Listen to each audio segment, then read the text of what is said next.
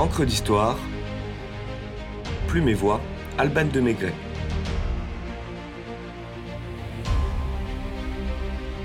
Les grands magasins à l'assaut de Paris.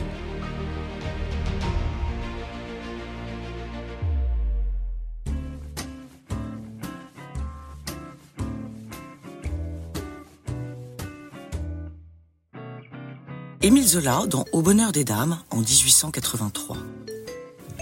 En haut, des parapluies posés obliquement semblaient mettre un toit de cabane rustique. Dessous, des bas de soie, pendus à des tringles, montraient des profils arrondis de mollets. Les uns semés de bouquets de roses, les autres de toutes nuances, les noirs à jour, les rouges à coins brodés, les chairs dont le grain satiné avait la douceur d'une peau de blonde. Enfin, sur le drap de l'étagère, des gants étaient jetés symétriquement, avec leurs doigts allongés, leurs paumes étroites de vierges byzantines. Avec cette œuvre majeure, l'auteur naturaliste nous plonge dans l'univers émergent des cathédrales du commerce, les grands magasins parisiens qui, outre leur audace commerciale et architecturale, vont au cours du XIXe siècle révolutionner l'acte d'achat et lancer une nouvelle classe sociale, celle des employés. Aristide Boussicot et sa femme Marguerite ont l'idée du siècle en décloisonnant la distribution des fameux magasins de nouveautés pour rassembler sous la même enseigne tout le matériel nécessaire à la toilette féminine.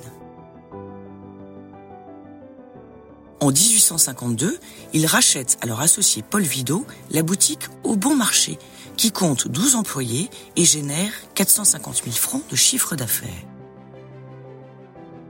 Celui qui a inspiré le personnage d'Octave Mouret, héros du roman de Zola, parvient à multiplier les recettes par 15 en 10 ans, grâce à des méthodes novatrices qui reposent sur l'entrée libre.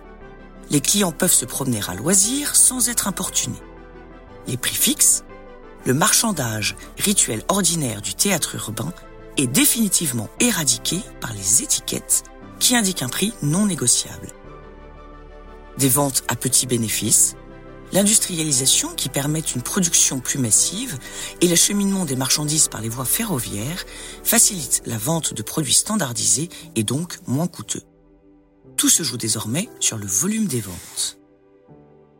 De la publicité et des réclames, un service de livraison, un catalogue de vente par correspondance, l'acceptation des rendus, des buffets et journaux gratuits, des ballons pour les enfants.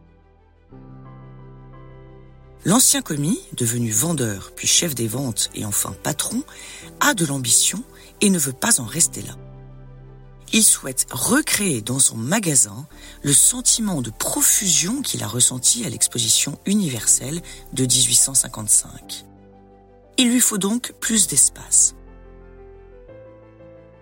Boussicot achète le terrain désaffecté et voisin de l'hôpital des petits ménages et confie les travaux à l'architecte Alexandre Laplanche. Les fondations de ce temple du commerce, en pierre, fer et verre, débutent en septembre 1869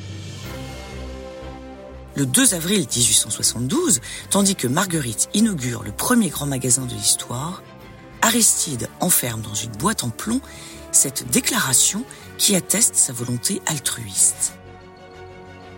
Je désire donner à cette construction toute spéciale une organisation philanthropique qui permette, en me rendant utile à mes semblables, de témoigner à la Providence toute ma reconnaissance pour le succès dont elle n'a cessé de couronner mes efforts.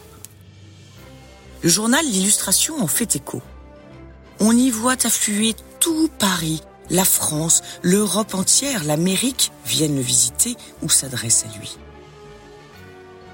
Cela est si vrai que la même année, des travaux d'agrandissement sont entrepris et confiés à Louis-Charles Boileau et à l'ingénieur Gustave Eiffel.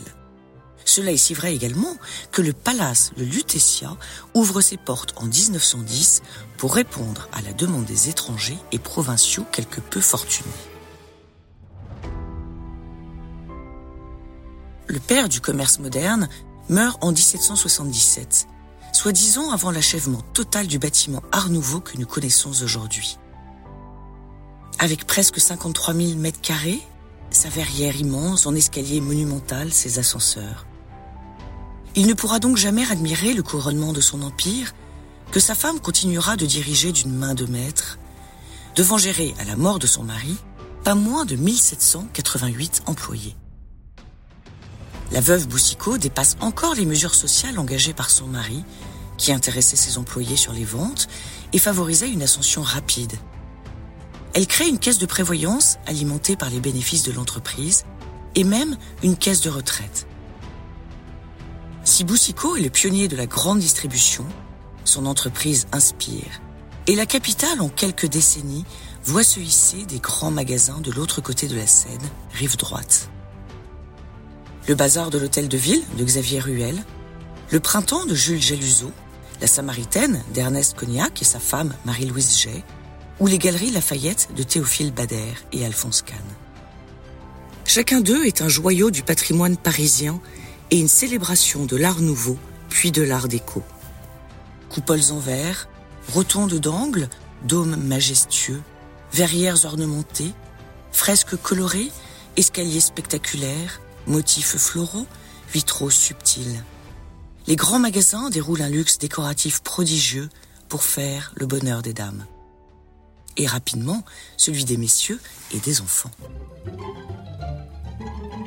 Derrière les vitrines spectaculaires et féeriques des grands magasins, grouille comme dans une ruche une multitude de petites mains. Cette comédie humaine s'inscrit dans le faste économique du Second Empire, puis de la Belle Époque, dans l'espace urbain de la période orchestrée par le baron Haussmann, dans l'ère de la révolution industrielle et dans le boom démographique du Nouveau Paris, avec l'annexion des quartiers périphériques. La société a changé. D'agraire et artisanale, elle est devenue commerciale et industrielle. La bourgeoisie s'éveille et avec elle s'émancipe la consommation de masse. La classe moyenne émerge et vise les sommets, et cela demeure ainsi. Une chose a changé tout de même, c'est que le bon marché aujourd'hui n'est plus du tout bon marché.